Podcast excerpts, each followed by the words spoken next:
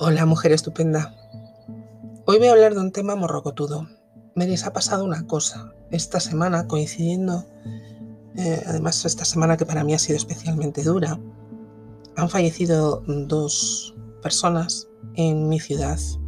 Fallecieron los dos, dos chicos jóvenes, además, fallecieron los dos la misma noche eh, y fallecieron por lo mismo.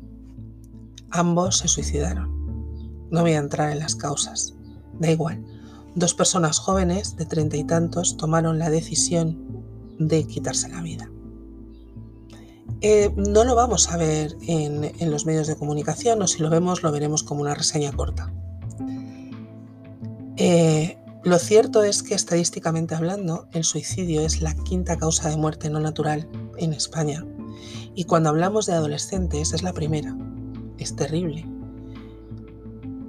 Pero si en los medios de comunicación, cuando se trata de personas adultas, solo vemos una pequeña reseña, no vemos nada si el que ha tomado la decisión de terminar con su vida es un o una adolescente.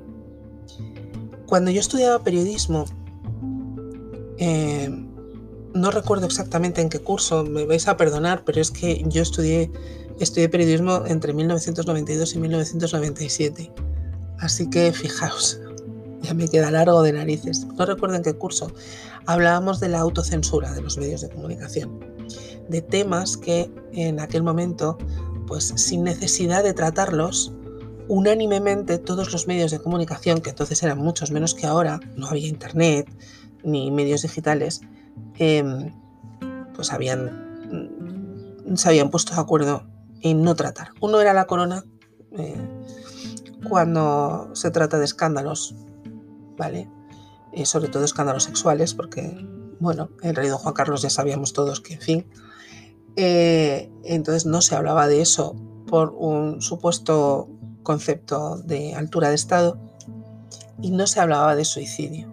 Especialmente no se hablaba de suicidio adolescente, porque se creía que había una especie de efecto llamada y que si se sabía que un chaval o una chavala habían decidido acabar con su vida, eh, iba a haber otros que iban a tomar su ejemplo. Lo cierto es que eh, cuando un chaval se suicida, el entorno y fundamentalmente sus amigos de la misma edad lo saben. No hace falta que estén en un medio de comunicación. Los chavales no leen periódicos y generalmente tampoco escuchan ni ven informativos.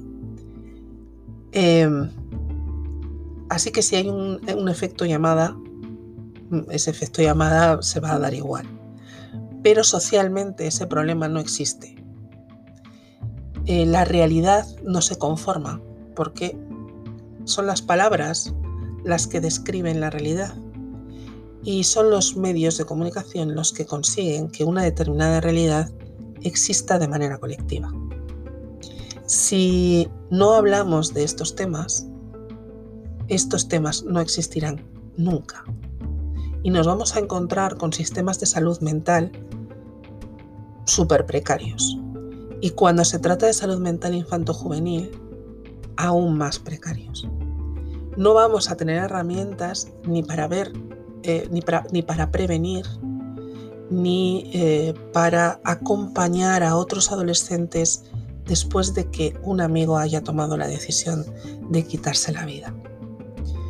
Porque elaborar esas herramientas supone hablar del problema. Hace un tiempo, no mucho, se suicidó una niña, una joven, en un, eh, bueno, por cuestiones del instituto. Nadie lo supo. Mm, pero los compañeros sí lo sabían. Es decir, eh, en cuanto a provincia y en cuanto a noticia, eso no existió. Socialmente, mm, ese suceso jamás tuvo lugar, pero los compañeros, el entorno inmediato, sí lo supo. Hace tiempo, el hijo de una amiga tomó la decisión de quitarse la vida de manera inesperada. No se podía tampoco tomar, prevenir nada, porque no tenemos los ojos educados o la mirada educada en prever esas cosas. Porque, porque no existe, porque la sociedad ha hecho que ese evento no exista.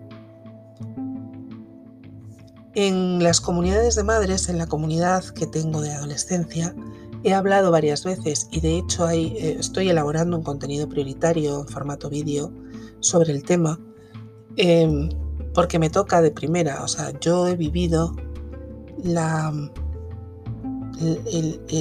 ver a una hija cómo se autolesionaba una y otra vez y cómo intentaba quitarse la vida. Y es desgarrador porque no sabes a quién acudir. Porque vas a salud mental y en salud mental no hay herramientas tampoco. No se hacen porque socialmente sigue sin existir.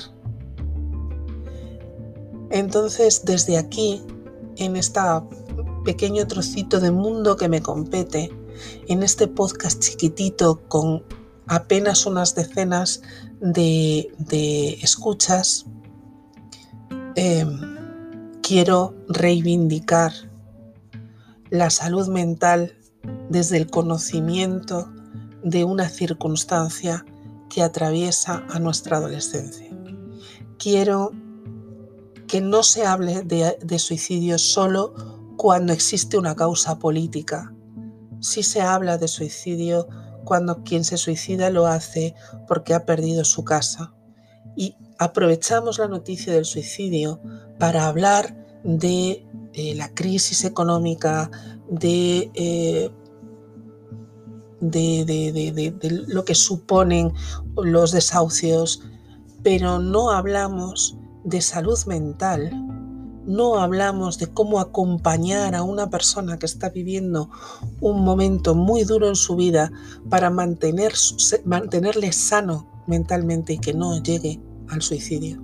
De salud mental no se habla y cuando se ha llevado el tema al, Congreso de los Diputados, una parte muy específica que todos conocemos de ese Congreso ha ridiculizado a la persona que estaba hablando de salud mental.